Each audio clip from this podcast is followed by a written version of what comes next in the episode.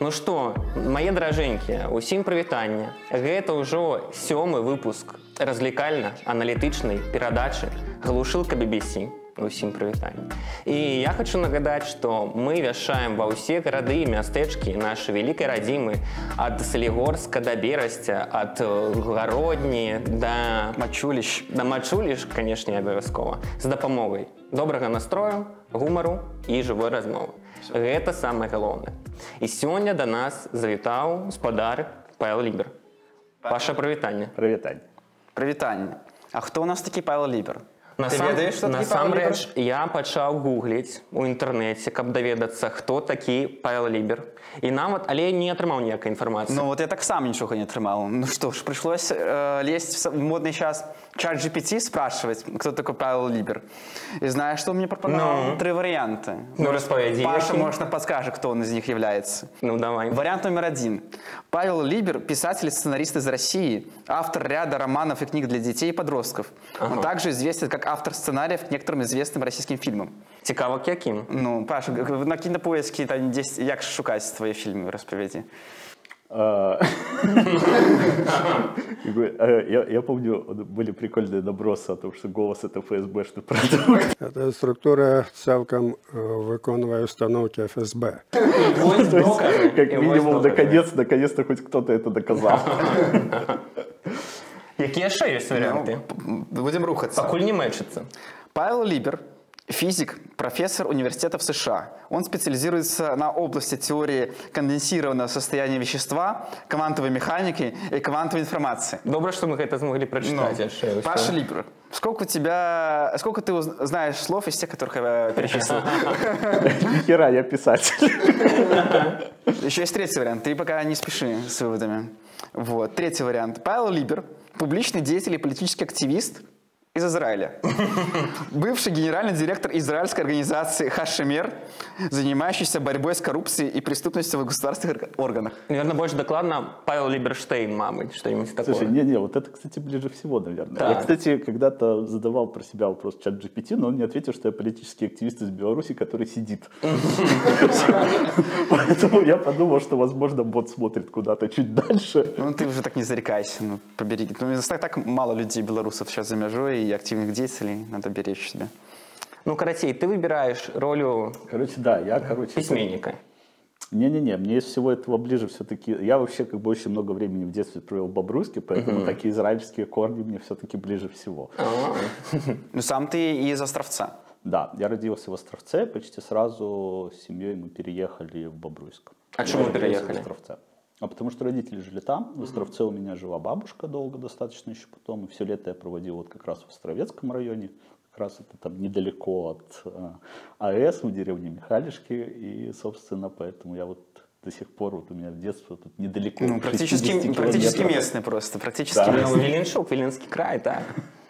Так ти, мабуть, там, якщо ти в вёскі жив, ти, мабуть, там е, польську мову чув нейку там у вёску. Да, там была такая дикая тросянка. Ну, во-первых, как бы понятно, что все как бы в костелах, все молитвы на польском. Меня там бабушка даже отдавала на обучение местное, там католическое, поэтому такая дикая смесь польской и белорусской. Ну ладно. Но мы, э, вдохновившись описанием э, Паши Либер в чат GPT, решили спросить у чата про некоторых других наших известных общественных деятелей, не только общественных, у чата GPT. И давай ты попробуешь угадать, про кого э, описание вот следующее дал чат GPT. У нас будзе некалькі апісанняў там вядомых персонаў і табе трэба вось дагадацца, а хто же гэта про кого по- напісаў чат ну, пойдем про первого. К первому пойдем. Заряджай. Он был польским поэтом, писателем, журналистом э, и политическим деятелем, который играл важную роль в белорусском национальном движении в начале 20 века. Он родился в 1886 году в Виленской губернии, которая наход- э, находилась Твой на терри- сусед амаль. которая находилась на территории нынешней Беларуси. Он был одним из основателей Белорусской социал-демократической партии, а также Белорусской Народной Республики, созданной в 1918 году.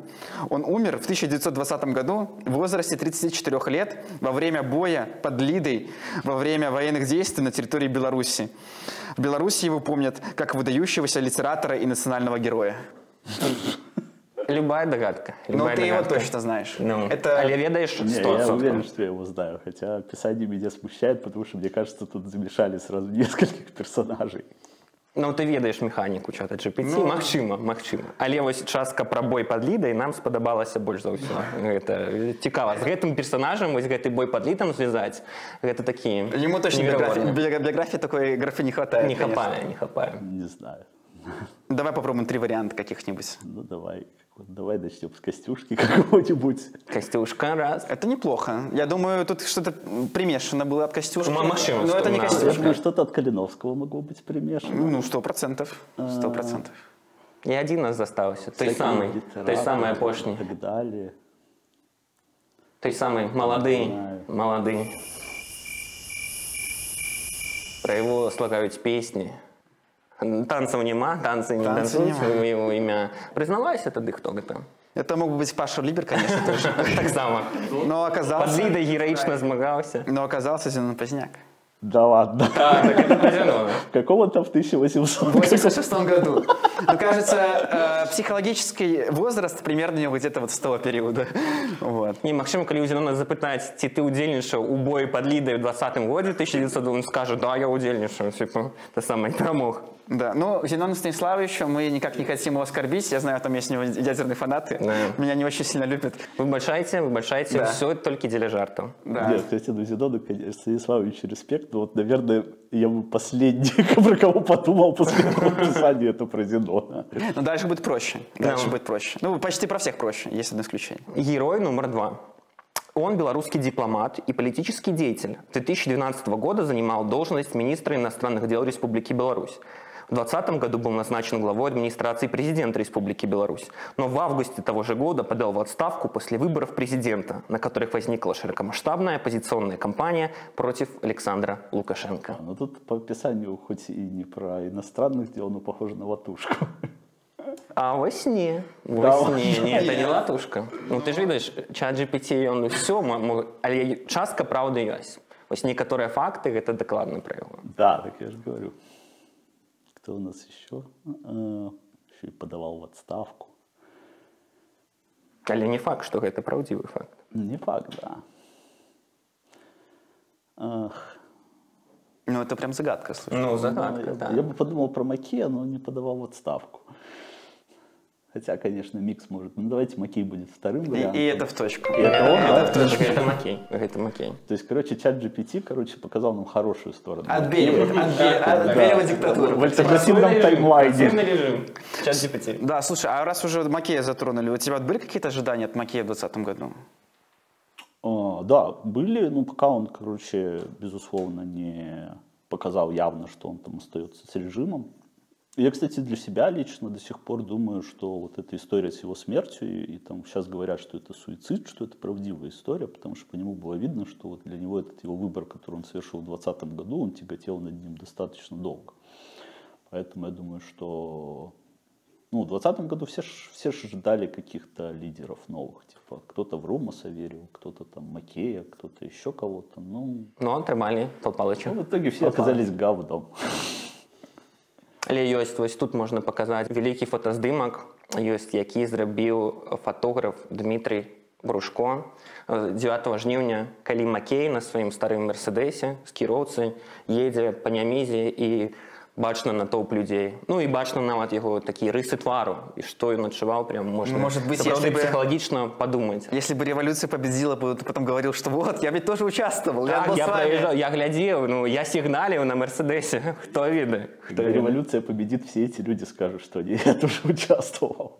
Але насамрэч у меня ёсць гісторыя ёсць одна Давай. цікавая это падаецца ў гародні адбылося ці не ў гародні вось дзе сын аднаго з рэальна такіх сур'ёзных сур'ёзных беларускіх топ-чыноўнікаў чыноўніка ён ехаў у машыне са сваім сябрам і ну вядома што сынаўя яны таксама дочкі сынаўя яны таксама такім пад уплывам і яны разумеюць яны адчуваюць сябе вось, часткай гэтай сістэмы праз сваіх бацькоў і вось э, мой знаёмы э, прапановваў вось гэтаму сыну типа ну ты хоць уже пасігналь ты хоць уже пасігнал а ён такі быў не ўпэўнены не ўпэўнены а потом ай, типа і пачаў сігналіць пагародні ездзіць карацей і гэта быў там сын Айлам аднаго. без заявления на сигнал по сигналю. ну, так, так магчыма вось такія былі часы такие былі часы А вот ну, кто там далей Нет, ну подожди, давай еще немножко Ну, Владимира давай, еще за- давай. Ну, типа, все-таки человек э, значную след оставил, да? Владимир гэта правда Да, а вот э, как вы думаете, вот и к тебе вопрос, и к Паше, э, как вот мотивировал э, вот как это то, что вот остаться с, э, с режимом Макеев в 2020 году? Вот типа, может быть, вот если, то есть были вообще у него какие-то сомнения, и если были, то есть почему он решил именно остаться? Я уверен, что сомнения были у всех. Ну, как минимум, там, по информации, которая у меня есть, из того, что было в госсекторе, там сомнения были у всех. Но был все-таки момент, когда стало понятно, что там мирные протесты не будут побеждать, и дальше каждый принимал выбор, исходя из там своих личных каких-то амбиций, личной безопасности и так далее и тому подобное. Поэтому очень многие выбрали остаться с режимом. Ну, а потом уже началась вся эта тотальная зачистка, когда стало понятно, что никто уже там от режима добровольно не уйдет живым. Да? То есть, поэтому, я думаю, Макей просто взвесил, где ему выгоднее, и все. Он же абсолютно прагматичный человек всегда был. Поэтому я думаю, что тут таких было очень много, в моем мнении.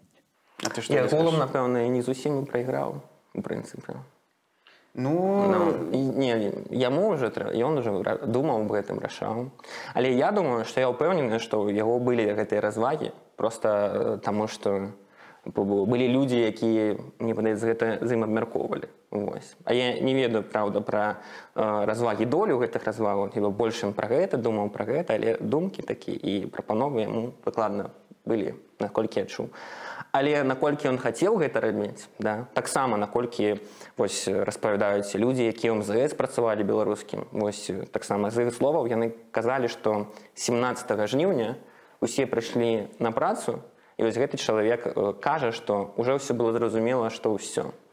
Типа што ўжо ўсё 16 нічога не здарылася і вось ён кажа атмасфера такая была ва ўсіх гэтых пакоях кабінетах што не типа ўжо конец ужо позна хаця ну мы адчувалі што яшчэ там шансы ёсць яшчэ месяц шанец що два калі пахадзілі а там вось уже хутка ўсё зразумелі з яго слоў таму я думаю владимир хутка ўсё рашыў што ён у гэтую дальше всех нас гульню видел. не кіне Начал переобуваться и на ходу так, обратно. так.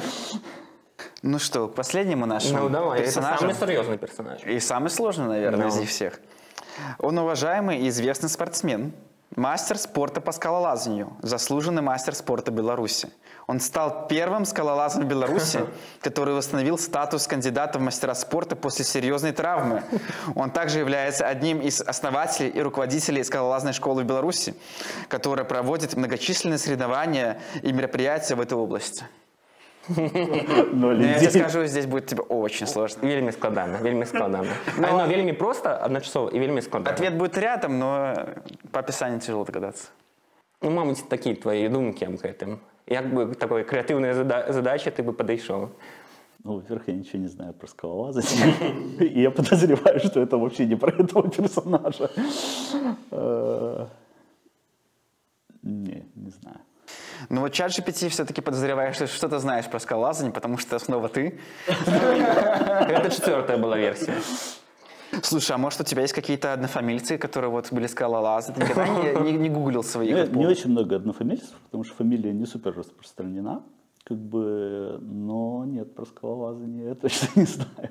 Мабыць, э, ён ведае чат GPT, што насамрэч вось айцішнікі яны вельмі любяць спорт, вельмі любяць скалалазанне. І яно неяк звязала, што вось паша айцішнік, так і што спартсмен і ўсё яно звязала, не? Ну, То тогда увогуле у чата айтишники- GPT какие-то, получается, новые представления о айтишниках, правильно? Потому что Ну, раньше они напэўна. немножко отличались. Напэўна, напэўна. А, а якімі яны былі? Ну, тогда Мабыць, пе- переходим к следующей рубрике. Тю-тю-тютер. наша рубрика ціў-ціў-ціўтар у якой мы абмяркуем што мы прыгадаем э, Вельмі вядомы адносна вядомы ў твиттары твіт спадара з пазыўным э, якуб хасід. Так прывітанне спадар. У якім ён запытвае калі у мяне бацька закадзіраваны то атрымліваецца што ён айцішнік ці не? Як бы ты адказаў на гэтае пытанне? Ці ўсе бацькі закадзіраваныя яны напэўна айцішнікі? Я думаю это вельмі так так так але ну гэта ты байт так такі такі пытанні задаем мы не можам абмінуць К іх сожалению, для Якуба нет.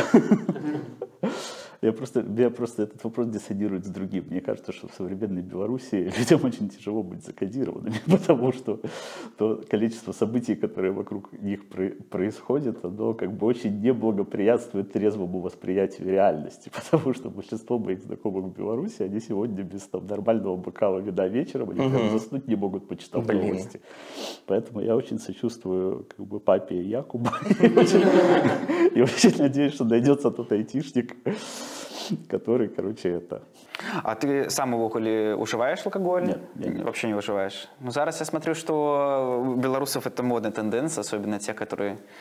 Мы просто до этого снимали Артема Шрайба, но он тоже не уживает. Там еще до этого у нас был Паша Слюнкин, тоже э, бывший дипломат, тоже не уживал Вы алкоголь. просто трезвенников находите каких-то, короче. ну зато у нас быў Ілля Салей Который які уживае за всех ужывае нас. напэўна за ўсіх так Ну вот. А, а вообще мы хотели на самом деле обсудить с тобой некоторые стереотипы, которые раньше были про айтишников. Ну, это такая, знаешь, как бы каста людей, которая вот окружена какой-то, знаешь, такой мистикой немножечко. асабліва ў беларусі асабліва ў беларусі так. а, и очень много вот представлений было, возможно, ложных, возможно, нет. Вот. И вот мы нашли в интернете а што за Медыя э, медиа Пикабу. Пикабу, ну, Пикабу. не, ну, якое медыа, как бы, такая Про- рубрика. Профессиональные аналитические медиа-издания. Так, так, так. Пройти Ну, специалист. это был э, перепост с э, вообще двача, да, так что Ага. это очень уважаемый медиа. Вот, и, короче, э, первый стереотип. Давайте пройдемся. Да. Айтишники чаще всего имеют ярко выраженные физические недостатки. Либо дрыщи, либо жиробаса, либо толстенные очки, либо огромный горб, либо лысина. Почему вы решили, что это стереотип? Это мы можем из нас собрать бинго. Как бы все мы покрываем с этой Я вот, да. Кто, я, я буду за горб отвечать или Ты что? будешь дрыщ. я- я дрыщ. Ты за дрыща. Я, Я за, лысину. Я за лысину. У меня дрожки Ива. Ой, да что ты там все наговариваешь? Торчат пару волос. Вот, но я хочу сказать, я как айтишник, я реально, мне кажется, что это точно не, ну, типа, может быть, когда-то давно, когда-то там в Советском Союзе, там какой-то в НИИ, да, программирование, может, так было, но сейчас мне кажется, что как раз-таки айтишники, ну, в Беларуси, по крайней мере, так было, что это люди, которые, ну, зарабатывают эту сумму денег, и какую-то часть все-таки денег тратят на свое здоровье, в том числе и могут позволить себе пойти и в тренажерный зал, да, И и... на- час от часу бесплатно от компании. Да, да. Ну, И слетать в Турцию на пересадку волос в случае чего. Это правда. А вот ты как думаешь? Вот, вот, вот когда ты, ты очень рано попал, на самом деле, в IT, когда это еще, так сказать, не было совсем модным, 2002 Ну, год. уже даже тогда я не могу сказать, что айтишники как-то сильно выделялись от остальных. Слушайте, ну сегодня это же вообще абсолютно там casual специализация, куда приходит очень много людей. А, Поэтому я думаю, что это давно штука, которая не работает. И тут еще очень важно смотреть контекст, какую страну мы смотрим. Потому что как только мы выйдем за территорию там, Беларуси, окажется, что айтишник ничем не отличается от врача, учителя и других специальностей и по зарплате, и по отношению к его работе и так далее и тому подобное. Никакой премиальности не будет. Поэтому как бы это эм, было интересное исследование в Беларуси на тему айтишников и того, как они сами к себе относятся. И большинство айтишников испытывало неловкость за то, что у них достаточно высокие зарплаты. И, в принципе, говорили, что мы в каких-то компаниях стараемся не говорить, что мы айтишники, потому что мы ловим на себе укоризненные взгляды. И это вот проблема а, того, что это врачи и учителя должны получать столько же, а не что айтишники должны быть каким-то премиум-сегментом. Ну, а так это, понятно, давно уже нигде не премиум-сегмент. Это абсолютно обычная профессия, в которую не так уж сложно попасть, как бы, хоть я и не говорю, что каждый может попасть, но сейчас там достаточно направлений, чтобы туда мог прийти любой человек. Ну, А ты что думаешь? Я, я уже сказал свое мнение, потому что я вот как попал в IT, э, я Похудел? скажу, что я... Нет, я, я никогда не поправлялся. Что... Не, кроме армии. Армия очень откармливает. Я никогда не встречал... Нет, ну как бы я еще закончил э, ФПМ закончил ФПМ БГУ еще, да, а там, то есть, тоже очень много айтишников, и там, в принципе, разные были, да, то есть были реально гики, которые сидят в компьютере целый день и с 12-летнего возраста работают уже с админами где-нибудь, вот, и, в принципе, там такие были, но это скорее исключение, чем правило. Вот. А, Перейдем еще к одному стереотипу. Считается, что IT – это сфера для мужчин, и что девушкам там будет э, очень тяжело туда попасть, э, если это вообще возможно.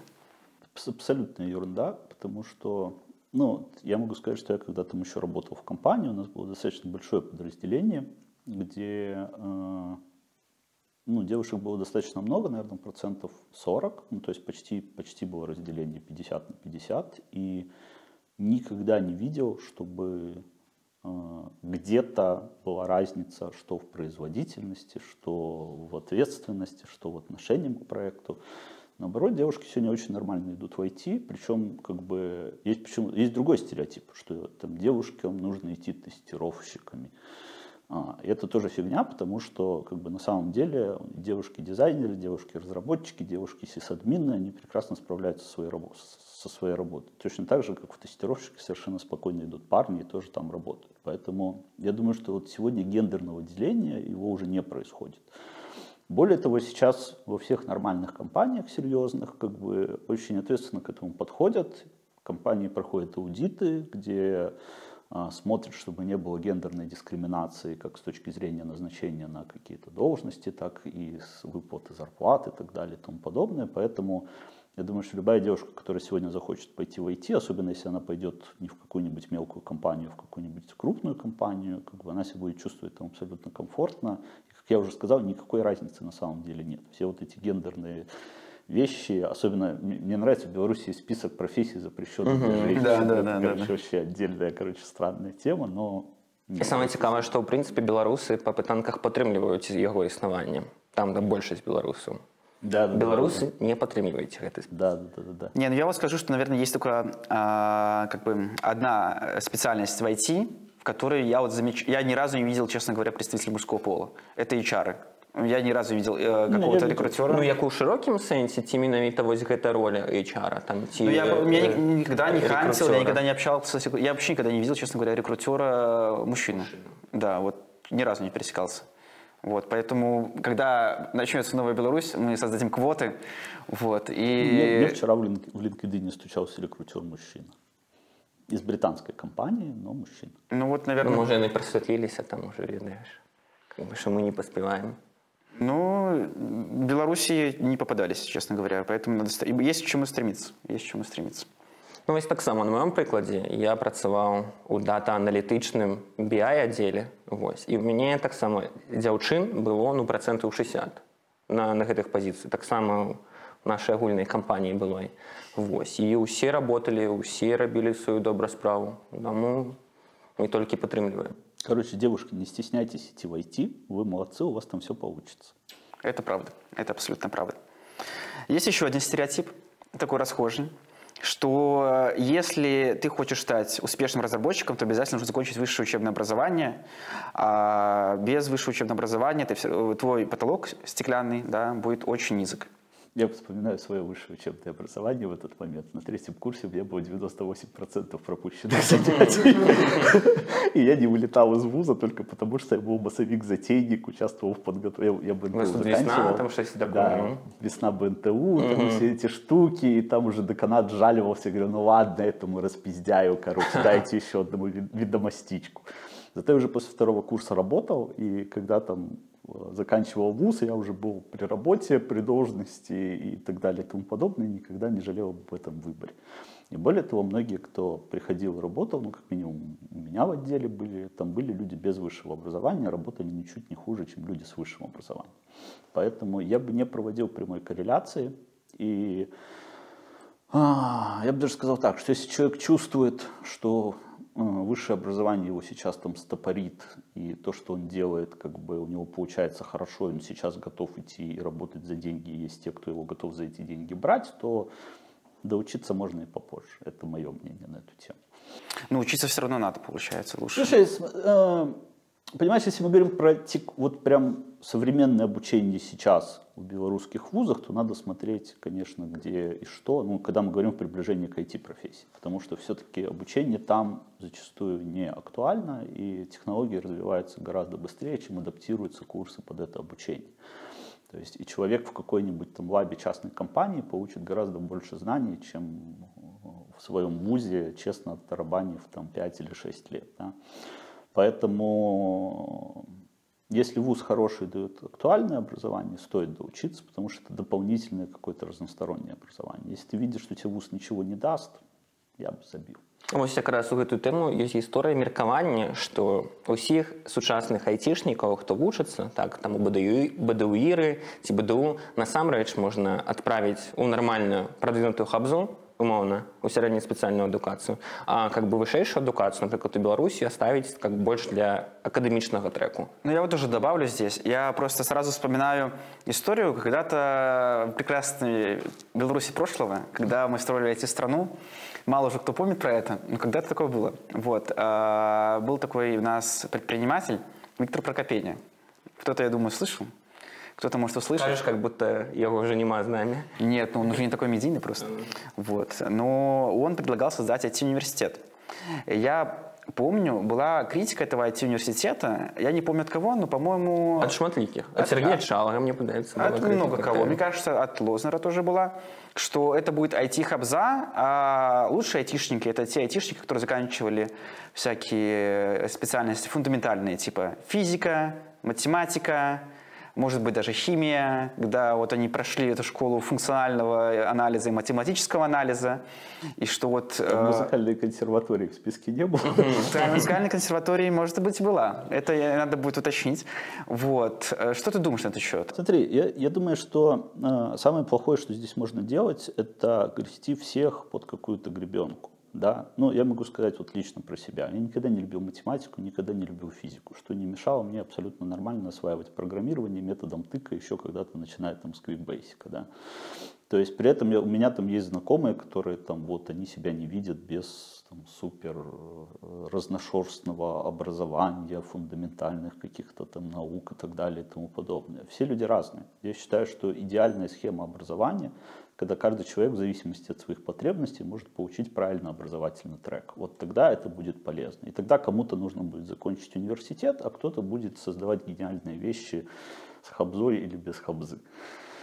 Поэтому э, я считаю, что тема IT-университета, кстати, очень клевая. И э, я бы ее не недооценивал, потому что большинство людей сегодня способно развиваться абсолютно самостоятельно. Да, и получать фундаментальные знания абсолютно самостоятельно и без университета. И если они получат хорошие профессиональные знания, то как они потом будут развиваться там дальше сами, это уже будет их дело. Але таксама тут можна распавесці, што насамрэч нейкі прататып IT універсітэта з'явіўся ж тут у вільні Да, в у ЕГУ. ЕГУ разам з ЕПАМам называецца School of Engineering так калі я не памыляюся штосьці такое Ты, может, там преподаешь еще? Не-не-не. не а чаму Не звали? не клікалі Мабыць трэба каб праз перадачу Не, паклікалі у меня без шансов по времени преподавать еще. Я, кстати, думаю, что из меня бы никогда не получился хороший преподаватель, потому что, как бы, ну, я в последнее время сам глубоко прогрузился обратно в программирование самостоятельно, но вот чтобы учить, у меня такого даже опыта никогда не было нормально вот учить программированию кого-то. Ну, то есть вообще, я думаю, не мое. Я сомневаюсь, что моей толерантности хватит дольше, чем на 15 секунд, короче. Еще один стереотип. Он тут дается одной строчкой. Э, В IT зарабатывают миллионы без особых усилий. Вот э, есть такое мнение, вот когда-то, что мне вот рассказывали, что есть в Беларуси университет, э, не университеты, э, компании, где еще пишут люди, там, не знаю, там, с середины 90-х, а может быть и 80-х, на каком-нибудь Делфи, и прекрасно себя чувствуют, ничего нового не уча и зарабатывая большие деньги. То есть можно вот так вообще существовать?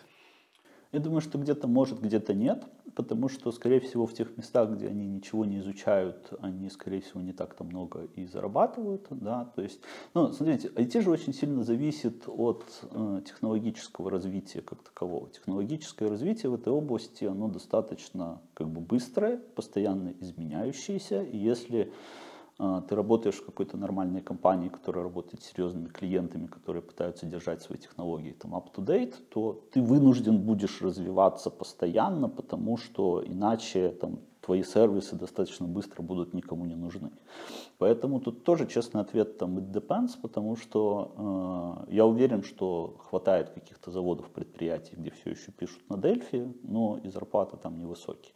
Был интересный пилот, ряд этих компаний его делал, они пытались нанимать вот этих ребят с госпредприятий, переучивать их, ну, потому что если ты знаешь Delphi, то, в принципе, это не так-то сложно в тебя вкачать вроде как JavaScript или и прочие вещи. И пилот закончился не очень хорошо, потому что очень много таких людей не готово было работать, изучать что-то новое и так далее. Их устраивало, что у них небольшая зарплата на их госпредприятии, можно пассианс разложить.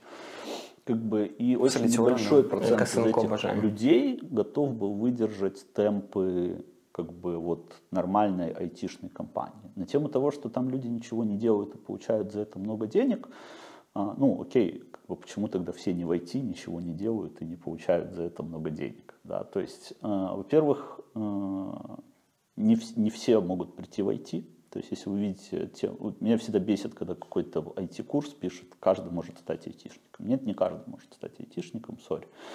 Как бы, хотя сейчас порог, безусловно, гораздо ниже, как я сказал, уже многие люди приходят. Во-вторых, э, ну, это все-таки достаточно такая стрессовая работа с точки зрения того, что ты все равно работаешь в команде, ты работаешь головой, ты решаешь сложные задачи, у тебя есть ответственность и так далее и тому подобное, поэтому там тебе постоянно нужно как бы там самообразовываться, быть в тренде технологий, расти и прочее, прочее, поэтому а, многие люди выгорают, там, как бы, как-то это кладбище выгоревших айтишников.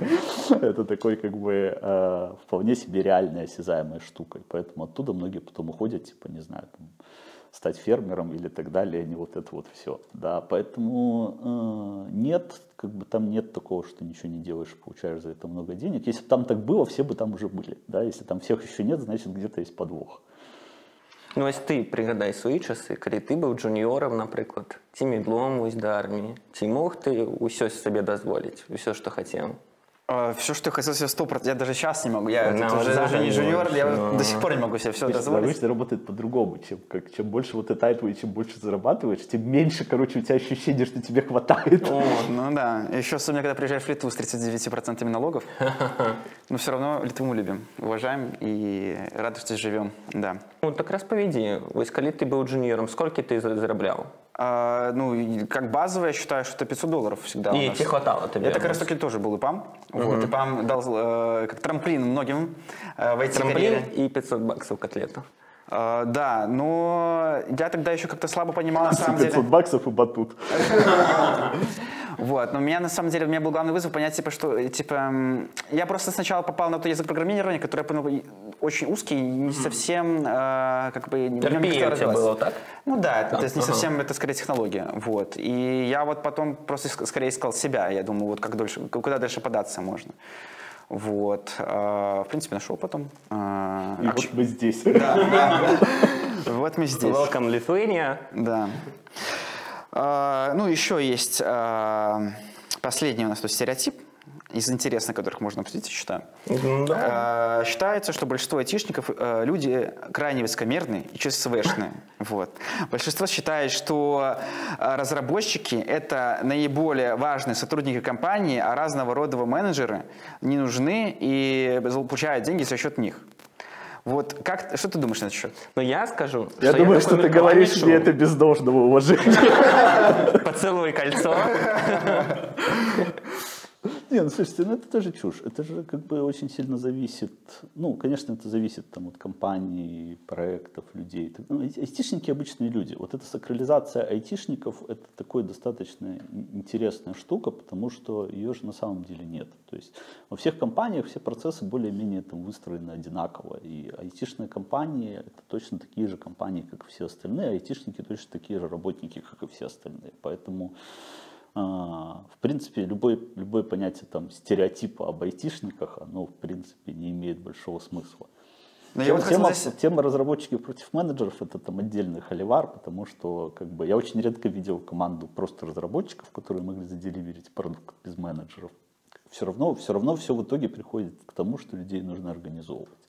И только в нормальном симбиозе рождаются хорошие продукты. Но я вот здесь хотел еще затронуть такую тему, что а, вот нужно ли бы знать, э, нужно ли пройти опыт программирования в IT, чтобы стать менеджером в IT?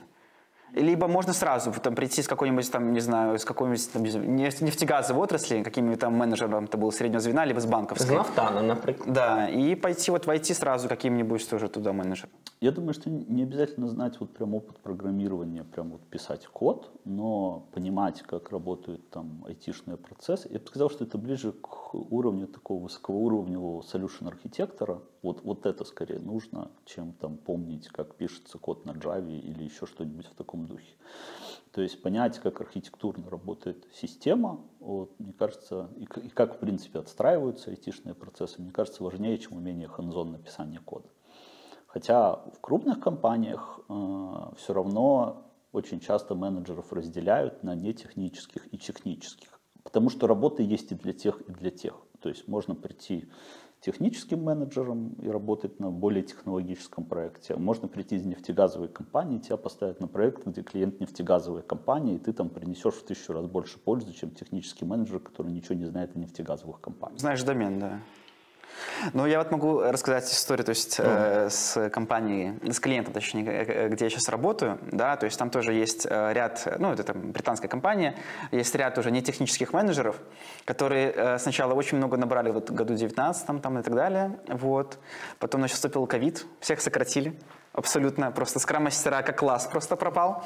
Потом за 21 год, 22 год этот класс снова возродился. Сейчас началась рецессия, их снова, снова. всех порезали. То есть такая нестабильная, нестабильная такая профессия. да. Ну, я думаю, что сейчас еще рецессия продлится, там минимум год, а может и больше. Поэтому сейчас айтишку будет трясти по всему миру, конечно.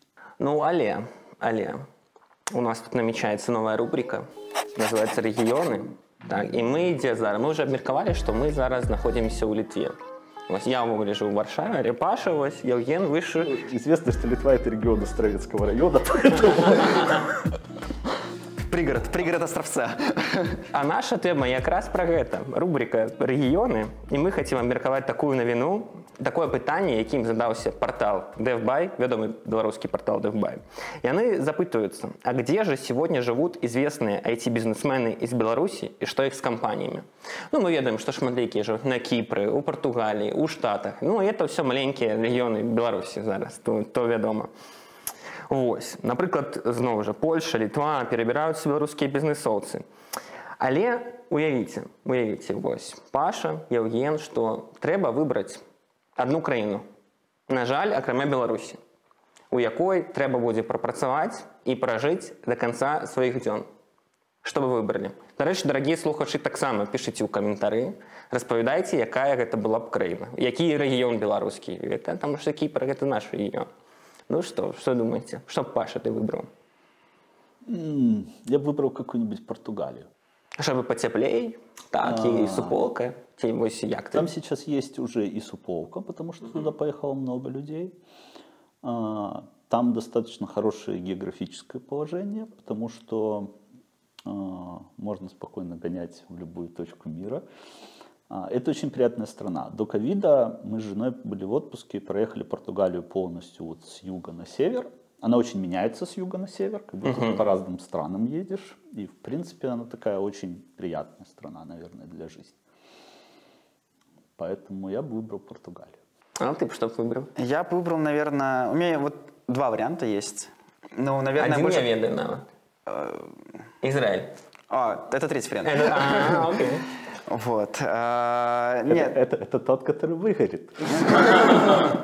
Нет, но как бы в Израиль я уже собираюсь переехать, ну не переехать, пожить там лет пять, но мне кажется, что я вряд ли там долго продержусь, потому что я не очень люблю, когда очень жарко. И это все... Я там был в Израиле несколько раз, вот, и все-таки там, ну, это такая немножко э, азиатская страна, такая немножко с арабским таким, типа, флером легким. И я как-то больше привык к европейской культуре. Вот. Я скорее выбрал бы США, угу. вот, потому что это все-таки какая-то интернациональная культура, потому что во всех национальных государствах, как правило, есть все-таки доминирующий этнос, доминирующий народ, который э, ну, предпочитает все-таки больше общаться друг с другом. То есть я где только вот не был, не жил, я везде вот встречал у местных, э, ну, местные это комментировали, что все-таки с местными как-то тяжело общаться, потому что они как-то больше друг с другом, и э, всякие иммигранты общаются, как, как правило, только друг с другом, с иммигрантами. Вот. И мне кажется, вот, э, что вот США очень сильно э, выделяется из этого всего, и, возможно, я выбрал бы еще Лондон, ну, Вели- Великобритания, потому что Лондон тоже такой э, интернациональный город, и, ну, Лондон все-таки, мне кажется, там тяжело, ну, тяжелее жить просто все на протяжении всей жизни. Это все-таки такой мегаполис-мегаполис. Вот. А, а в США это все-таки большая, большая страна, и там, в принципе, можно побольше городов для выбора. дарэчы цікавая цікавая тема пра тое выбіраць так як камунікуюць народ асноўны тытульны как бы з іншымі з меншасцямі супольнасцямі можна нават вярнуцца абмеркаваць пра вільню і пра літву але я б напэўна я недавно как раз сейчас должен спросить если вы оба такі ум да і чё будете чё в літве все правда все правда.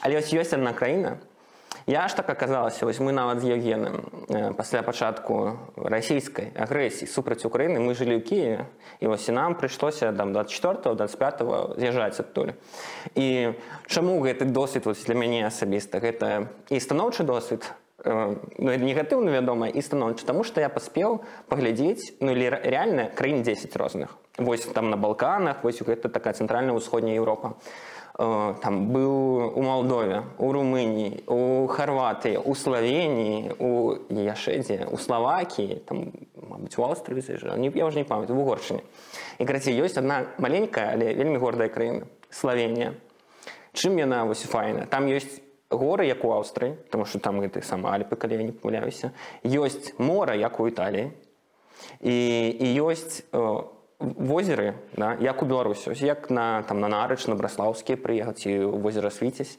і вось ты калі размаўляеш уходзіш па любляне ты размаўляеш з гэтымі людзьмі ты разумееш яны вельмі падобныя вось как-то да беларусу яны такія адносна адносна спакойныя вось как бы не такія як італьянцы ведаеце ты багучныя такія яскравыя рэзкія але па іх бачна што у іх усмешкі на тварах у славенцаў вось таму я реально раю кожнаму прыглядзецца да славеній таму што такая цікавая краіна таму я вось выбраў бы славенію каб вось сістэмы пайсці Если они похожи на белорусов, я бы на их месте волновался, чтобы Россия не пришла их защищать. ну там так доплыць трэба складана Ну, это там пока доберутся. пока доберуцца у нас есть час Пока географию выучат, что Словения есть такая. Ну, Мне кажется, там еще э, не все еще в курсе, что Милошевич уже не у власти. что Тита уже не, не, не у власти яшчэ как бы таксама важна ведаць Все возможно. Ну, вот еще вдогонку этой темы. Вот есть такое выражение, да, как классик пел, чтобы как полюбить Беларусь нашу милую, треба в разных краях побывать. Вот м, мы здесь все в эмиграции уже живем некоторое время. Вот что вы как-то поняли о Беларуси, находясь в другой стране? Вот что вот как-то, не знаю, может, вы вот поняли, что вот как-то вы не замечали раньше, а потом вот вы переехали, блин, а вот, вот не хватает вот этого чего-то. Вот что, что вы думаете, на ваш взгляд? Паша, Знаешь, мне кажется, это очень сложно назвать как какими-то конкретными вещами, да. То есть вот у меня это на уровне ощущений. То есть меня очень сильно тянет домой. То есть я понимаю, что как только там в Беларуси власть изменится, я там точно сразу же вернусь. Я вообще не планирую свою жизнь как бы в какой-то другой стране. То есть вот это, у меня смешно, меня недавно спросили, ты два года в Литве, сколько, сколько литовских слов ты выучил? Я говорю, два. Дурис артедеритас мне домофон говорит, когда я дверь открываю. Короче, и, собственно, на этом, на этом все, потому что я считаю, что это временный пассажир. Но у меня это на уровне ощущения, я понимаю, что там мой дом, там мои друзья, как бы, там, конечно же, все изменится, там будет там трэш и, и трендец, когда там все будет перестраиваться и так далее и тому подобное. Но я там ассоциирую вот как бы себя с этой страной, как бы, и, э, ну, это, это же какие-то такие очень эфемерные вещи, там ощущение какой-то там вот родственников, Родные стены греют, дружбы, родных стен и так далее. Понятно, что если попытаться к этому подойти с практической точки зрения, то в любой стране можно перечислить какие-то там другие плюсы и прочее, но вот тянет меня именно домой. а у тебя что, Лесь?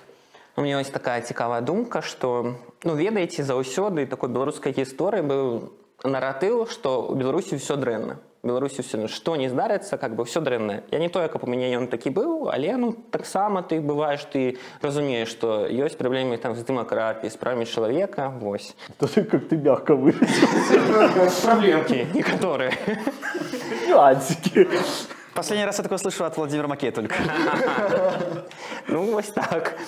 І караці але вось э, у некаторы час наступіў вось гэты перыяд вядомай беларускай лібералі- лібералізацыі так там 14-15 года калі вось айці краіна будавалася і вуліца кастрычніцкая будавалася і пачалася ўсё добра Вось Вось каб не быць вось такім чалавекам які распавядае пра беларусі як той хто звычайна крытыкуе просто за факт адсутнасці дэмакратыі ты калі пераязджаеш іншую краіну ты вельмі разумееш рэальныя перавагі беларусі так пачынаючы ад падаткового режима. Но это реально классно. Ну реально комфортно э, не платіць сколькі ты платишь там? Тут За что? 29 податки у тебя 39. 39 Если бы 29, я бы 39%. уже... Я бы здесь в Португалию какой-нибудь уже был, а не здесь. Вот. Не, ну, конечно, ты, мабыць, ты разумееш, што гэта ідзе там на медицину, на твою там пенсію, все такое, фонд але, ну, Ты в Беларуси платишь приблизительно вот столько же на самом деле. Просто тебя это тщательно скрывают. не, ну, калі я ў ПВТ працаваў, я ж разумею, што у меня фонд сацыяльнай э, бяспекі забіраюць толькі з 500 даляраў. Ну, я ж пабольше трохі зарабляў. Таму уже я разумею мою маржу, якую я бы мог заплаціць, але ўсё-таки не заплаціць. Да, но поэтому тебе не компенсировали больничные, и пенсию тебе насчитывали по средней зарплате по стране, правильно?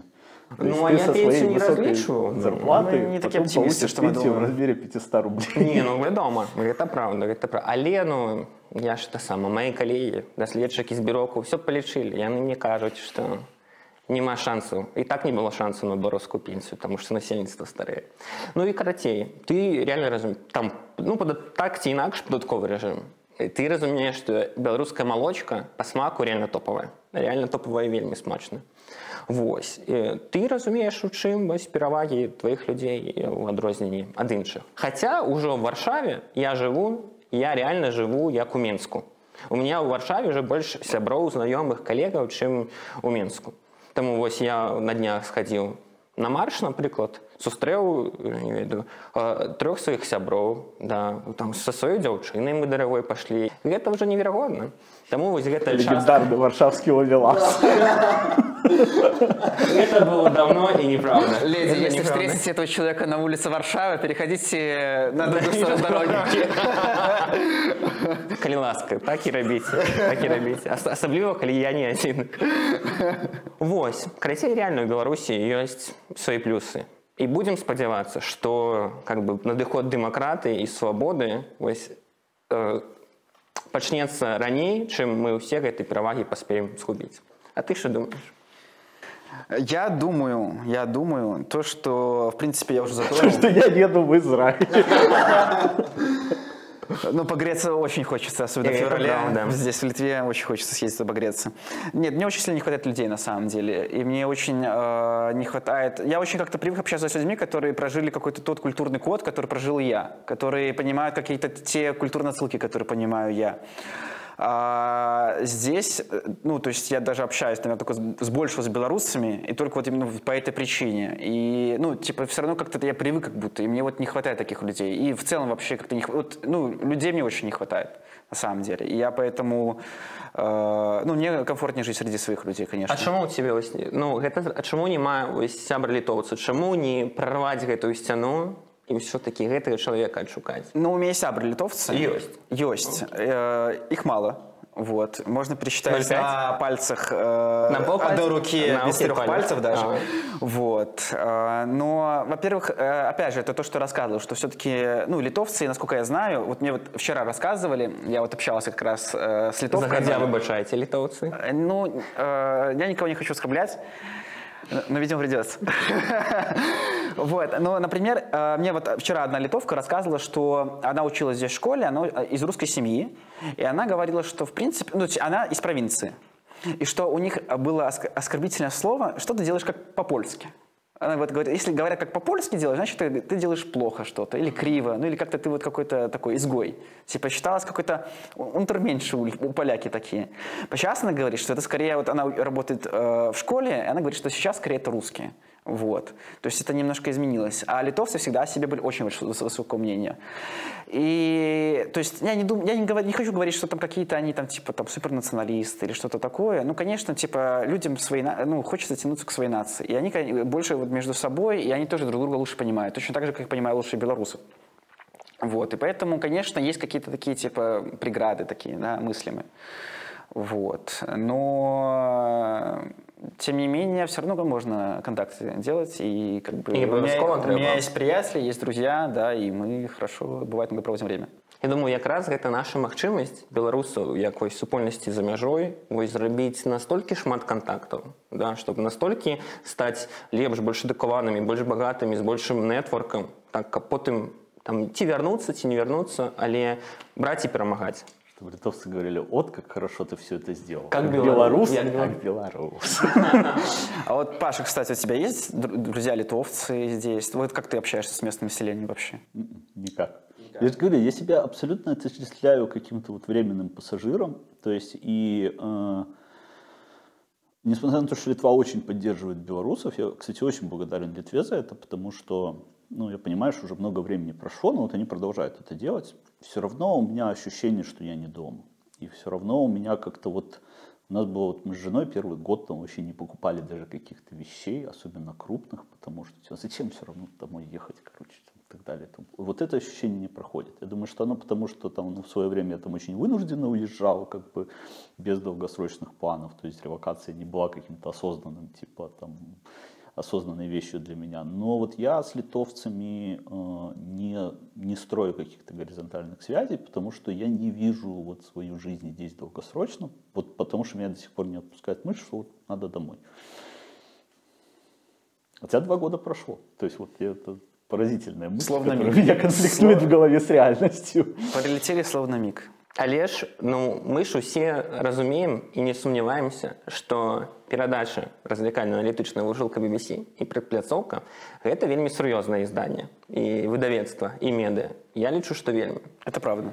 і заўсёды у вельмі сур'ёзных такіх медыа ёсць свае спіскі Списки Шиллера? или чорны спісак Или список этого, как это? экстрэміскіх- Миротворца. миротворца. імператорці экстрэміскіх матэрыялаў Так. а у нас мне падаецца мусіць быць спіс ну самых уплывовых э, бізнесоўцаў беларусі там стартапераў я не ведаю ці не знаю буйных там магнатаў Ні- Миколая Воробья там ці Александра Машинского Это известные бизнес-волосы наши. Вот. Таму мы б хацелі такі скласць наш асабісты ну разам з тобой Паша спіс э, а-ля Forbes на глушылцы А по каким критериям будем формировать? По критериям э, влияния, по критериям, что они внесли, не знаю, в жизнь Беларуси? Я думаю, по что- масштабу личности. по крытэру у унёска у реально у бренд беларусі я по нашему меркаванню по нашему меркаванню Ну, Паша, давай ты поспробуешь перший. Не, ну первым, конечно же, будет белый шпиц, потому что ни- никто не придет в Беларусь столько мемов, сколько белый шпиц. Человек сделал для узнаваемости образа Беларуси больше, чем Министерство иностранных дел. Ну, это точно. Мне кажется, у него даже прав немножко больше, чем у любых других ну, я белорусов. думаю рынкова Мне кажется, у него прав больше, чем вообще у любого белоруса в Беларуси. ну он топ-2 украіне ці топ-3 Ну, топ-5 точно. Ці ну з колі яны напэўна вось типа шпіц коля шпіц коля Ка- кожны раз думаю напэўна наш дед каму завещание Как- написать Каждый день Коля смотрит, сколько просмотров у него и у шпицы, такой, опять не А я. может, Коля ревнует вообще, слушайте, типа, то, что, Ну. блин, папа, почему раньше был я, а теперь шпиц какой-то, на кого ты меня променял, да? Типа, как это так случилось? глядзець Google Analytics ці тренды хто больше хто Так больше что, Коля Лукашенко, если ты смотришь этот э, наш выпуск, то, пожалуйста, напиши в комментариях, как ты, вот, э, То, то заметь, чтобы мы начали со шпица. как ты конкуренцию со шпицем переносишь, расскажи, пожалуйста. Давай попробуй ты кого-нибудь давай, по очереди будем по одному человеку добавлять. Ну, я скажу, што як былы супрацоўнік так званого IT-завода, IT-завода, як называюць яго некаторыя людзі. Это такі пан, некаторыя людзі называюць. Я, канешне, лічу, што Аркадій Миха- Михайлович, Михайлович, так я боюсь памыліцца з, проз- э, з, з імям па бацьку. Ну, Добкін мусіць быць у спісе і мусіць быць топ-1. Таму што гэта адзіная кампанія на гэты момант, якая там на нью-йоркскай біржы у нее лістинг яна там выпускалася. Гэта адзіная транснацыянальная кампанія, якая вось, я не ведаю лічбы зараз, але больш за 60 уже напэўна. тысяч. Калі я сыходзіў было 38 30 ўжо 60 гэта было давно карацей рост магутны Ну я думаю унёсак у беларускую адукацыю у развіццё беларускай таксама айці супольнасці і нават і стартап супольнасць тому что это ж мабыць все былі інжынеры то есть настолькі вялікі что Аркадий реально топ-1. То, что ты сейчас перечисляешь, вполне себе тянет на статью уголовного кодекса. Развитие супольности, так, горизонтальные СУ, сто процентов. Податки, напевно, ж яшчэ не плаціў самое, самое галоўнае. Ну, я номиную Аркадия Михайловича на первую позицию. Не, ну это сто процентов. Это сто процентов. Он там должен быть, по крайней мере, в этом списке. А, я, если мы просто берем повли... как-то какой отразил э, в культуре какую-то долю, часть, не знаю, то, наверное, Чижа стоит упомянуть, потому что Чиж, это, мне кажется, был такой главный олигарх, прямо, можно сказать, э, в нулевых точно. Это был все-таки собственник Минского «Динамо». Это каждая посевная арбузная всегда без него не проходила. Вот, всегда участвовала. Что это за список, в котором у вас рядом Чиш и Добкин? Ладно, оставим шпица. Хрен с ним за шпицем. Ну, у нас вот такой вот. Это Forbes, Forbes 2.0. Forbes 2.0. Вот. Ну, по медиа уплыву докладно. Нет, по медиа, по влиянию, мне кажется, то есть, ну, и как, все-таки он строил этот дом чижа и какие-то вот эти одиозные строения и прочие тоже, ну, это вызывало обсуждение. То есть э, я думаю, что через какое-то время, может быть, в каких-то заметках, да, какие-то там, может, э, Тутбай там сделает снова выпуск 30 лет про каждый год, и, может быть, там что-то про чижа какая-то строчка будет. Напевно, напевно. Ну, давайте еще кружочек пообсуждаем, потому что есть много еще интересных предпринимателей, которых стоит затронуть, мне кажется. А почему, ну, почему именно предприниматели? Потому что мне кажется, что имидж Беларуси делают же не только предприниматели. То есть для меня там влияние какой-нибудь Алексеевич на имидж Беларуси гораздо выше, чем у большинства там белорусских бизнесменов. Не, ну тут мы именно хотели предпринимателей, потому что это у нас э, как бы бизнес-сфера у нас почему-то такая была всегда маргинальная, и там все не хотели туда вылазить, и мы хотим их помочь им вылезти оттуда. Да. Знаешь, белорусский бизнес, он ж заўсёды хаваўся, каб не, не быць вышэй радару. Таму мы хотим парушыць гэтыя правіла і распавесці іх, каб ну, трошкі нас, нашу супольнасць наших беларусаў натхніць на дзеянні і на будаванне бізнесаў, праектаў і все такое. Олеж Алексеевич была миллионеркой, по мерках Беларуси это так само уже not bad, not bad. А ей пришлось налоги заплатить, по-моему, 40% или сколько там. И квартиру у доме чижа купить так само. Вот. До речи. Вот в этой строчке именно это. Ну, ведомый тем, что у его доме жила Слана Алексеевич. Там вообще много кто жил, да. Я думаю, что тогда можно говорить про Кислова, про его влияние на, ну, это Wargaming, соответственно, ну, да, World да. of Tanks, потому что э, помимо какого-то финансового успеха, это, безусловно, была история и узнавание Беларуси как бренда, потому что когда игра была в топе, то даже пограничники, когда смотрели на твой белорусский паспорт, говорили, о, так это у вас типа World of Tanks делается. Типа. Серьезно? Да, да. да. А в каких краинах? Мы пригадали? У меня было в Скандинавии такое один Топ. раз, он типа прям сказал, как бы. А, а у меня был случай в Штатах, как в Штатах, когда человек там узнав, что я белорус. Обычно в Штатах, когда люди узнают, что ты белорус, они говорят, где это? Что это вообще за страна? Что, да, у меня типа Трактор Беларусь. Трактор. да. Мне казалось, на самом деле трактор Беларусь это бренд, который только в России популярен, известен. типа. Не-не-не, он в разных странах продается, и поскольку он недорогой, многие страны покупают. Сейчас так уже, понятно, меньше, я думаю, но раньше было такое, да. Ну, вернемся к Кислому, то есть это, безусловно, история финансового успеха и история успеха такой типа продуктовой разработки, гейм-разработки, которая вышла далеко за пределы Беларуси. Сейчас это, конечно, спорная тема, потому что понятно, что когда сейчас происходит война, как бы World of Tanks приобретает уже негативное значение, но все-таки вот в начале, когда игра появилась, это было, безусловно, очень большое продвижение и страны, и бренда, и всего остального.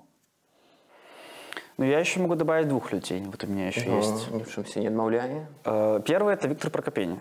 Все-таки это было олицетворение этой страны. Это олиц- Хоть э, он там, у него был путь тернистый к этой стране, пришлось отсидеть немножечко, но он олицетворял вот это стремление, вот этот, э, как это, не знаю, политику, если можно так сказать, по строению к такой страны. И был медийный, и лоббировал много чего. И то есть я думаю тоже когда-то, если там через лет там 20 кто-то будет вспоминать, что там когда-то мы пытались это построить, да, будет там на сколках ПВТ ходить, там на руинах просто, да. И к той поре на наших пятках напишут синим номера. Вот, кто-то может вспомнить эту фамилию, потому что Виктор Прокопения, в принципе, ну, я считаю, что он позитив вклад внес, потому что, как они, э, ну, он участвовал в написании законов, там, ПВТ 2.0 и так далее, и, в принципе, след свой оставил. Ну і вельмі цікава мне, што ён быў першым бізнесоўцам, такім скажем незалежным, які не баяўся ось гуляць на палітычным поле. То бок ён рэальна спрабаваў уплываць на штосьці. То бок вось гэта вядома іх сустрэч по Т2.0, дзе ён там быў ж адным э, адным з лідараў, так, якіх сабраў там прадпрымальнікаў астатніх. І, таксама ён пёр свае ідэі і прапановы наперад у палітычным. Мне падаецца, такіх людзей было реально не шмат. Хто вось так мог публічна э, реально палітык, реально ён туды стрэміў хацеў же э, па вядомых чутках ён тудбай нават купіць Віктор Прокопенко. Это правда. Ну. И не только тот бань. І не толькі тут Чё ты про него много ходил? А, ну і выдаляў артыкулы ў меды. Не, ну это ладно. Это реально. Чалавек Я скажу так, я знаю людей, которые с ними э, в некоторое время плотно общались на разные темы, в том числе общественно-политические, и мне э, его описывали... бывшая была жонка. э, его? Ну, у тебя, я не ведаю, ну, мабуть, это... Я не знаю, честно говоря, была, если у него была жонка, Я либо если у нынешняя даже жонка. Я, честно говоря, вообще ничего не знаю про его личную жизнь. А хотя я знаю только, что у него там, по-моему, детей там неимоверное количество, да? Или нет? Или это кто-то другой? Мы напишем, колькі у яго дзяцей. Да. Нет, у него какой-то там сын, помню, был, который был там предпринимателем, успешнее, чем э, многие другие белорусские Мы предприниматели. говорим о таком уровне демографического кризиса, когда один сын – это уже неимоверное количество детей. Вот. Ну и, короче, мне рассказывали про э, Виктора Прокопения, что это белорусский Березовский. Ну, то есть, если будет какая-то... В хорошем или в плохом смысле. Тут, знаешь ли, можно с разных углов посмотреть. Не, э, это в смысле, что в кажд- если будет у нас какая-то свобода, да, и когда у нас могут э, предприниматели участвовать в общественной жизни, то он там точно будет участвовать, и точно будет в каждой бочке затычки, точно будет пытаться что-то, какие-то свои идеи пролоббировать и внести в развитие Беларуси. Вот такое я вот слышал про него. А ты с ним знаком, кстати? Нет, я с ним не знаком, никогда не встречался, хотя многие его идеи у меня, безусловно, отзывались, а многие нет. Не, на самом деле, как бы интересная личность. Я говорю, я его не знаю лично, но интересно было бы когда-нибудь познакомиться. Может быть, когда-то в парламенте Новой Беларуси, да? Не боги не будет там. Я считаю, что политика должна отжить свое в том виде, в котором она есть сейчас. Потому что это, безусловно, абсолютно неэффективное сборище странных людей, которые хотят сидеть и ничего не делать и высказывать громкие лозунги. Вот так Политики? для меня сегодня выглядит мировая политика. И война в Украине только укрепила меня в этой мысли. Не, ну, мне кажется, это неизбежно, потому что, ну, как-то все-таки система сдержек про- противовеса должна быть какая-то, должен быть парламент, то есть, а если есть парламент, то Ну, должны быть и политики. быть какая-то скорость реакции в критических ситуациях. То есть потому что вот то, что мы наблюдаем после начала войны, это как раз-таки очень долгое разворачивание хоть какой-то реакции. Ну, то есть, по сути, любая страна, которая хочет напасть на другую страну, мы морально понимаем, что у нее есть минимум полгода, когда никто вообще ничего не будет делать. И потом еще полгода можно на инерции что-то делать. А еще Ну, полгода это, будет- это фора. Еще полгода у будет тебя, глубоко- у тебя есть год на геноцид чужого народа, пока там весь мир что-то там начнет прочухиваться. А тебе не кажется просто, что вот есть высокий риск, что э, вот если мы как-то э, консолидируем власть в одном человеке, что вот снова... Не, не, это не про консолидацию власти, это про то, что должны быть, как бы, помимо базовых механизмов, к которым все привыкли, должны быть какие-то механизмы экстренного реагирования. Вот, вот я не вижу пока механизмов, ну, не увидел пока. Может, я, ну, понятно, я не могу смотреть внутрь правительства европейских стран, но я не увидел умения реагировать на какие-то вызовы. Ну, мне кажется, просто в этом плане этого просто нету личностей. Потому что был бы какой-нибудь условный Черчилль, может быть, он там просто стукнул бы кулаком по столу и сказал, делайте так, как я сказал. Ну, напэўна, праблема таксама ў тым, што у еўрапейскіх грамадстваў няма запыту на Черчилля. не ва ўсіх краінах ёсць запад але нават мы калі размаўляем пра нямецчыну там ёсць э, размова аб тым ці варта леапарды дасылаць да ўкраіны і большасць э, самого нямецкага нямецкага грамадства кажа што не трэба не трэба але там шольц бере і прымае гэтае рашэнне так ці інакш карацей гэта складаная тэма Ну да. Вось. Яшчэ я парочку таксама. А ты другого хотел на- назвать яшчэ одного. Ну, я хотел назвать еще Микиту Микада, потому что это, ну, для меня, про- ну, типа, я до 2020 года про него слышал. А, Он пытался создать там инициативу такой, или флешмоб даже, войти, войти в IT, да, и то, что там э, привлекал многих э, белорусских предпринимателей в IT-сфере, чтобы людей э, привлекать тоже в IT, чтобы помогать людям с других сфер тоже в IT попасть.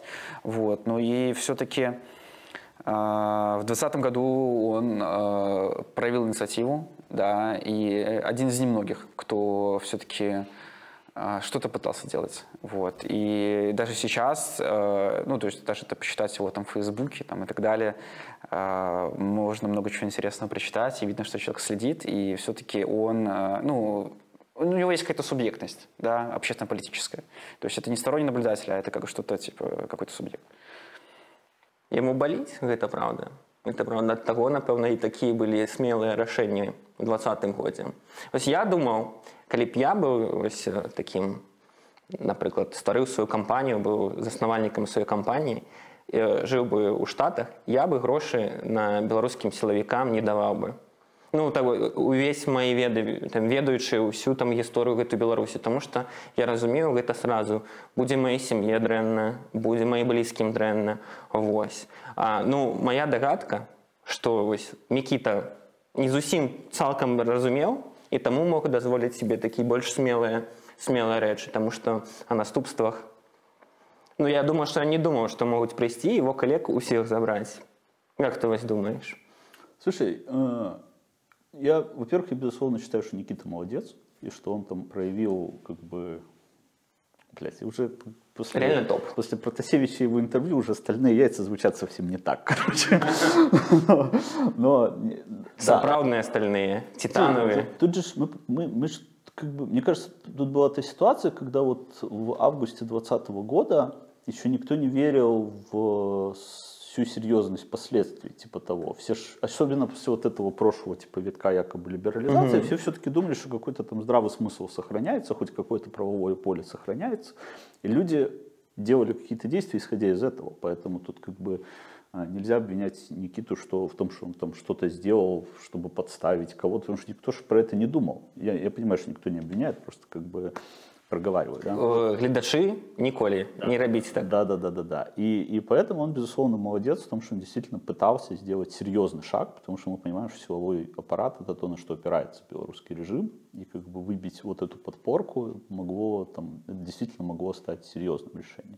И то, что потом пришли и взяли заложников в его компании, безусловно, никто это там спланировать не мог. Поэтому Никита молодец, очень хочется, чтобы в будущем, я не знаю, вернется ли он в Беларусь в будущем, но я уверен, что он будет помогать, потому что Никита, он все-таки видно, что заботится о Беларуси. Я тоже не знаю его лично особо, как бы, но, но как бы у меня о нем очень хорошее впечатление. яшчэ вось мне падаецца варта назваць як мінімум тры прозвішчы першае гэта зміцер Дмітрый Мазепін Я даже не знаю, кто это. Кто. это м, уладальнік уралкалія А, Ура- ён Ура- это- уралкалія Подожди, а какой- мы сейчас про какую страну обсуждаем вообще? Не, он беларус Да? О, да ён нарадзіўся ў менску Я ничего не знаю. про і праз але ну Дмітрый Мазепін цікавы тым што ну, шматлікія крыніцы кажуць што ён спансаваў э, усе палітычныя кампаніі якія існавалі ў гісторыі беларусі 10 год 15 год 20 год ну напрыклад вось гэта э, такі партнёры валерія цыпкала кажуць таксама кажуць яшчэ нават што Сергей ціхановска але гэта чуткі Ничего себе. Вот. И И это, ну, сенсация на подкасте. не ну это так это секрет полишинеля Это, сек- это, э, прям, это как его, Вероника Цыпкала может и завтра позвонить после таких слов. Она будет звонить и кричать мне в трубку, заброните глушилку BBC. В YouTube напишет. Когда я говорил, что СМИ нас не освещают, я не это имел в виду. Кшталту такого, кшталту такого. Ну і вось, і карацей, гэта такі суб'ект беларускай палітыкі, наколькі вядома. Нават э, наш дзед это заўсёды яго часта ўзгадывае. Ну, я- Вось, гэта першы это першы. Яшчэ я хочу насамрэч тут э, пазначыць александра цэнтнера. Я за- зусім нядаўна дарэчы я даведаўся мне вось ведаеце бываюць такі моманты калі ты спіш ці сядзіш і думаеш э, пра сваё жыццё пра нейкія звычайныя рэчы што паесці як там э, авакады нарэзаць ці що нарэзаць неважна. І по Зарядок смотрит на тебя с осуждением. І про авокадо штосьці Авокадо. скажу. Дарэчы, Грыша, вітання. Я узгадываю ўсё жыццё то вяселле разам. Мы ж былі на з Грышай на адным вяселлі. Вось. Нават у нас сумесная фо- фотаздымак ёсць. Я вось, мабыць, для гледачоў пакажу гэты фотаздымак. Але все нормально. Все, ўсіх адмажам. Але ладно. Во, Пра што? А, і я даведаўся, што Александр Цэнтнер – это же А100, 100 центнер. Ніколі вы не думалі пра гэта? Ну, центнер – это 100. Да. Да-да-да, понятно. Я слышал другую историю, что они типа как бы, ну, что они начинали не со строительства сети заправок. И вот эта вот тема с А100, это было как то, что там они смотрят вперед, что появится бензин типа не А98, а А100. Вот эта история, которую я слышал. Ну, это их Не официальная помню, гісторыя. откуда, Яны такую распавядаюць, але ну, гэта быццам бы не можа быць Может, выпадковасцю. интересно, да. да. Мабыць, у Александра Цэнтнера высокая ЧСВ, калі ў свой гонар кампанію назваў А100. Вось. Я апошні. Ты вообще, И- понимаешь, ты вообще понимаешь, что люди из списка, которых вот мы сейчас перечисляем, они просто увидев, увидев себя в списке, просто сразу же купят билет на рейс из из Беларуси. И скажут, спасибо вам, неизвестные мне три человека. Если что, э, Александр, ждем на нашем подкасте. Вось стульчык падыходзь прыхадзі все абмяркуем все абмяркуем ну і апошні напэўна таксама рэальна важны бізнесовец э, гісторыі беларусі ну, это александр машэнскі Я думал, ты сейчас скажешь другую фамилию. честно Какую? говоря. Юрий Зисер. не юры зісер гэта это веліч это недасягальная Юрий веліч Зисер, он над списком. так зв- ён звыш ён Потому звыш что то, удзельнік что спіску. он сделал, это, конечно, сильно изменило всю Беларусь. Его продукт Дубай. Это, ну, все-таки самое, это реально, это то, где мы смогли затмить э, реально все русские СМИ просто. Конечно. И, ну, нам, если бы не Зисер, я думаю, у нас бы читали ленту какую-нибудь, типа, и «Медузу», и, и ничего в Беларуси бы, и говорили бы, что белорусы ничего не могут. А вот взяли и смогли. ну гэта рэальна это адна з цаглінаў беларускай незалежнасці Так и есть. і нацыянальная ідэя реально. Але Александр Машэнскі цікавы тым, што ён пабудаваў вельмі прикольны вельмі круты бізнес. Ось это Санта Брэмар, гэта ж прям сур'ёзна. Беларуская фарэль. Вядома, на ўвесь сусвет амаль сама. У, Ра- у Расіі беларускія креветкі. Это ўсё вельмі сур'ёзна. Ну, вось неяк такі спісак. Forbes, аля глушылка. Аля спіс глушылкі BBC. Теперь осталось в этом списке разделить на тех, кого мы рекомендуем отдать под санкции, а кого нет. Это отдельная беседа. Так, ну што і зараз мы перайдзем да магчыма нашай апошняй на сёння рубрыкі рубрика асоба тыдня і ў гэтай рубрыкі ну напэўна у- на гэтым тыдні на гэтым месяцы м, спадарня маргарэта ляўчук не зрабіла нічога такого вялікага акрамя адной сумеснай песні з пашы ліберам Мурку мою каханую заб'ю капа мятаць.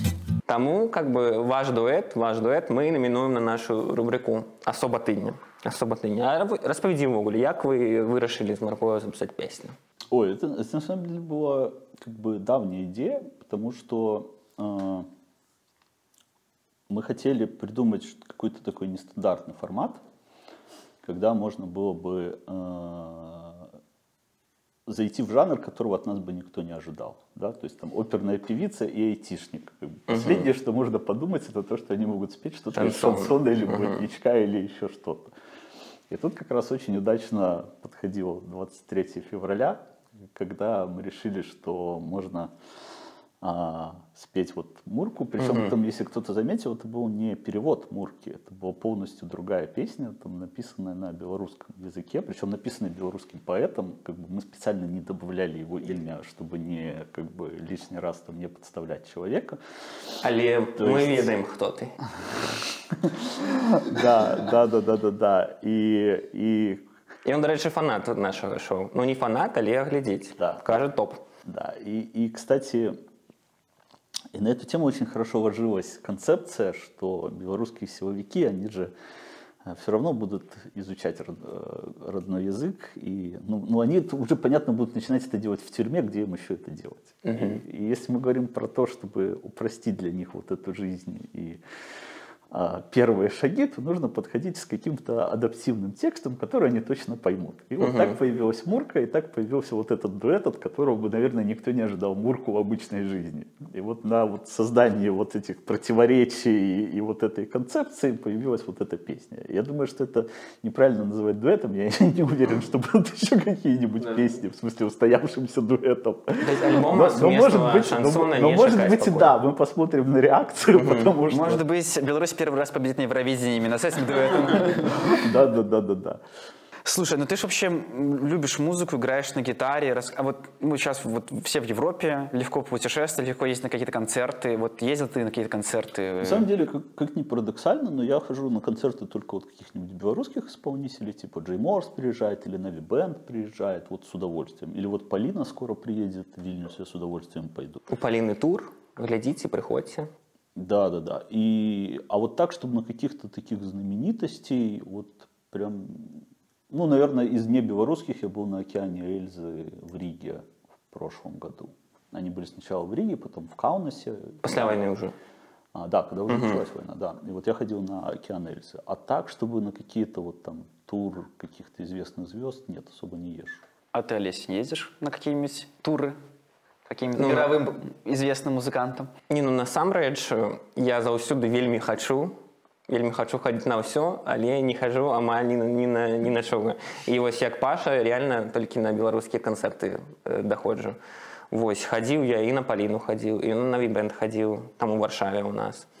Вось але штосьці такое звыш я заўсёды хацеў на зігі з'ездзіць правильно назва ж зігі да, или ши... Да, да, в Угоршчыну, в Угоршчыну. Угоршчына, Віктор Орбан зігет вось заўсёды Наш хацеў фанат. з'ездзіць рэальна э, завіснуць на некалькі дзён але я спадзяюся гэтым летом я реально ставлю на гэтую вясну і лета Таму что усе уже сябры даехалі уже спадзяюся что там Вторая половина Сяброва вышла с тюрьмы уже. да, полстраны сидит, полстраны стережет. Вот. И я спадзяюся, мы зможем летом вось, реально поездить по фестивалях по розных. Нават у Польши шмат ёсць э, фестиваль на Балтийском море, и он называется Orange, калі не помыляюся. Вось. Там у минулым годзе до Алипа Я приезжал. уже думал, там какая-нибудь Юрмалина будет. я. Юрмале, Да, или как это называется? А, кстати, в Юрмале хорошо сейчас. Я- мы были с ребенком в Юрмале прошлым летом. И уже россиянам запретили туда, и, короче, ездить. И там был такой кайф, короче. То есть прям людей мало. Все такое очень приличное. Никто пьяный на пляже там не ползет в сторону моря. Ну, то есть прям рекомендую. Ну, это то, что не хватает Турции, чтобы стать успешной в плане, в курортном плане. Ну, Тогда россиянам пока можно. А вот если бы у тебя была возможность вот на любой концерт, вот какой-нибудь, не знаю, любой группы, вот не знаю, вот тебя бы спросили, вот, вот Паша, к какой группе приехать завтра с концертом э, в Вильнюс, чтобы ты посетил? Вот давай Ой, топ-3. слушай, я пошел, наверное, на какого-нибудь Стинга с удовольствием. Я знаю, что Стинг вроде даже как приезжает куда-то вот, вот в эти края. пару месяцев назад был. Да, вот. А где-то, где-то Ну, он, по-моему, был в ноябре. Может быть, кстати. Я помню, что он должен был приехать, но я как бы, я говорю, я не, слежу и времени нет. А, а так даже не знаю. Ну, как, сколько ты сказал? Три? Да. Ну, какие твои любимые, не знаю, группы, вот там, чтобы... Все мои любимые группы уже умерли. Ты можешь его воскресить, насамрэч. Александр Высоцкий, там. Гулярин. Ой. Да, я бы, я бы сходил на какой-нибудь типа Imagine Dragons, что-то такое, как бы поп- попсовое, веселое. А, Ну, и не знаю, хочется сходить на какое-нибудь такое супер крутое шоу. Вот супер крутые шоу делают там, не знаю, типа Риана. Рамштайн, не дурные, до речі, Рамштайн, шоу. кстати, тоже крутой. В мае. крутая тема. На секундочку. Где? приезжает. Сюда. Я- у меня билеты куплены. У меня билеты куплены. А пойдем мы на Полину. А ты, Олесь? Ой, ну я ж увогуле больш всяго слухаю ну і ў жыцці слухаў хіп-хоп рэп Вось. я ж, Нічого на- я себе. ж нават сам выканаўцы былы Ну, это известно. так рэп Таму я бы хацеў канешне пайсці на канцэрт вось Кендріка ламара Я думаю, он приезжае ў нашы краі я вось хочу там послушать песни All Right іншыя песні вось каб ты сама Кто бы ты ни был, приезжай. сорам сорам сорам сорам То есть, то есть не только мимо меня как бы прошел вот этот виток Не, творчества. але гэта, гэта самы такі вядомы папулярны рэпер яшчэ ў ім э, такая асаблівасць што он яшчэ сацыяльны рэпер Таму шмат сучасных рэпераў яны такія больш пра нейкую позу лайфстайл такую лад жыцця а ён менавіта пра нейкія патрэбы свайго кам'юніці распавядае хаця не пытаецца там быць ужо занадта такім але трошачкі гэтай тэмы пакрывае там праблемы чорных ну как бы мы беларусы разумеем гэтай праблемы то, чем мы думаем каждый день. Так, просыпаемся и- с мыслями засыпаем именно с это правда это правда мы как бы ахвяры Ну, первый есть. Давай еще два. Кендрик Ламар. Другое, ну давайте, я бы реально хотел, э, как Владимир Мулявин был живы, Ну, это мы все мечтаем об этом. и я реально хотя б просто, просто хотя б, ну, прычапіўся, трошки крануўся гэта і зразумеў, што гэта ўвогуле такое, Таму што я не разумею, але ну мільёны жыхароў Беларусі, БССР, прабач Господь, э, Савецкага Саюзу слухалі гэта і реально ім гэта падабалася. Я слухаю, я разумею, я разумею, чаму гэта падабалася, але ну я, конечно, уже не маю такой эмацыйнай сувязі з гэтым. Акрамя белавецкай пушы, канешне, каля гэта, акрамя гэтай песні. Ну вось я бы хацеў пабываць на апошний. І апошняе трэцяе, апошняе трэцяе я бы хацеў пабываць на такі быў гурт стары э, гурт Eagles. Ну ведаеце, напэўна. Ну, конечно. Да, Хо- у них Hotel California. Адзіная песня, адзіная песня. Я только хотел, у которых были эти легендарные песни «Отель Калифорния» и... Так, это One Hit Wonder, такой шпаняток есть. Вот. И, ну, это, конечно, любимая песня моего бати. И не только моего бати, а шматликих бать нашего региона. Сообщество. Сообществ бать, супольности бать. Так. Ну, я бы хотел взять своего батю и пойти на концерт гурта Eagles. Ось. Хотя бы эту песню можно 30 раз слухать, и будет топ. Ну, это правда, это правда. Ну, а я, в свою очередь, э, в принципе, на две мои группы, любимые группы я схожу в этом году. Я уже купил билеты. Э, Первое — это Depeche Mode. У них в этом году большой тур. Прикинь, невыживание совпадает с возможностью. Да, потому что я еще в айтишке, а не в общественной жизни. Вот в чем наша проблема. Э, Вот, первое это Depeche Mode. Вторая группа это Би-2. У них они тоже недавно объявили тур. Э, Будут нашу Прибалтику затронуть, что приятно. Их пустят сюда? Ну, я надеюсь, потому что, по крайней мере, я билет уже купил. Вот, но в Таллине обещают быть. Вот. А последнее я бы хотел бы съездить. Вот последнее я бы еще не купил билеты. Они еще до нас не доезжают. Это Касабин. Группа есть такая, не знаю. Лестерская. Э, да, да. Обожаю Касабин. Касабин это топ. Вот. Ну, к сожалению, за пределы э, Альбиона они пока не выбираются. Вот, ну ждем. Песня «Андердог», ну, это... Fire, ой, там, И- ой, там что, что, там не всё. споют, что не скажут, что то сразу великим становится. Ну, я думаў, калі б не гурт Касабін, Лестер бы ніколі не перамог у прэм'ер-лізе. Вось у той вялікі сезон. Гэта реальная такая сінергія, сінергія песні, горада і Джеймі Вардзе. Але апошняе, давайте прапануем па адной песні на свой смак. Песня для того, каб перамагаць. Якая гэта была песня? Абстрактна перамагаць у любых накірунках. у жыццёвых перамагаць сваю ляноту перамагаць э, жаданне піць 15 кубкаў кавы напрыклад у суткі Та- Ка- павел распавядаў що вельмі любіць каву так? Вось якая гэта была б адна песня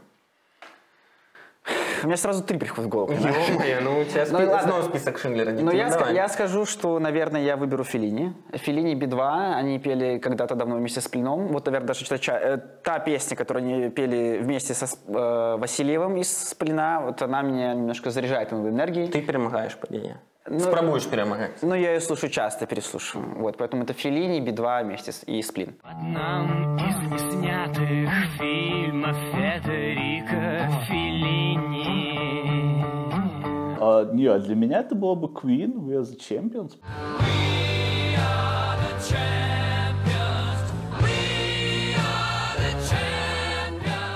Потому что мне кажется, что это вот песня, с которой как бы нужно начинать снова верить в свои силы и, и, собственно, вот как раз, да, побеждать. Потому что мы же живем там последние два года в атмосфере там какого-то постоянного там депрессивного уныния. Сто процентов. И нам самих себя нужно заряжать там по максимуму, чтобы снова начать двигаться вперед.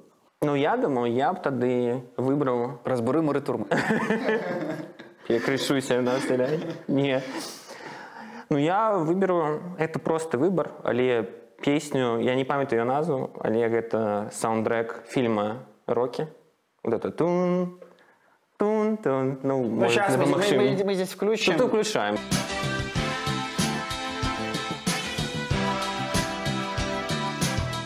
Да, Да. і ми слухаємо гэту песню і вось ну прям берем і перамагаем мы уже записали гэтае шоу да нас прыйшоў Паша і мы ўжо перамаглі я думаю Это, это сапраўды. скажу дзякуй што былі сёння з намі дзякуй Евген дзякуй Паша дзякуй канешне мне і дзякуй э, нашаму аператару рэжысёру за тое што дапамог Сценаристом, грим- гримером. моей маме, моей та тате, что народила меня, батя, мы вместе пойдем на концерт Eagles, напевно, напевно. А мабуть, у караоке сходим. Вось, дякуем, напишем, проект угодно. Это топовый проект. Так само рубрика про музыку. Мы передаем вітанне проекту Клик. Подписывайтесь и слухайте беларускую музыку. І мы прапануем, памятаеце, сегодня на шоу мы абмеркавалі, якую падзіну Украіну мы выбралі для релакацыі, Калі б не Беларусь, калі не Беларусь, каб раз і назаўсёды once and for all. Вось прапаную пісаць у каментары гэту Украіну, будзем абмяркоўваць, будем абмяркоўваць, якія краіны ўвогуле хочуць паехаць беларусы. А таксама прапануем напісаць топ-1 аднаго беларускага бізнесоўца, які больш за ўсё паўплываў на ваше жыццё. Мабыць, фарэль ад Александра Машэнскага змяніла ваше жыццё раз і назаўсёды. Вось. Вот так вот. И укажите, должен ли он быть в санкционных списках. Так, гэта абавязкова. Можно отправлять по почте непосредственно Павлу Липеру или непосредственно Джо Байдену. Да, как-то Treasury фонд, по-моему, занимается. Смотрите нас, э, подписывайтесь, ставьте колокольчик, советуйте друзьям. Все, покуль, до сустрэчы. Пачуемся на BBC, а дакладней глушылка BBC. Сустрэнемся на хвалях.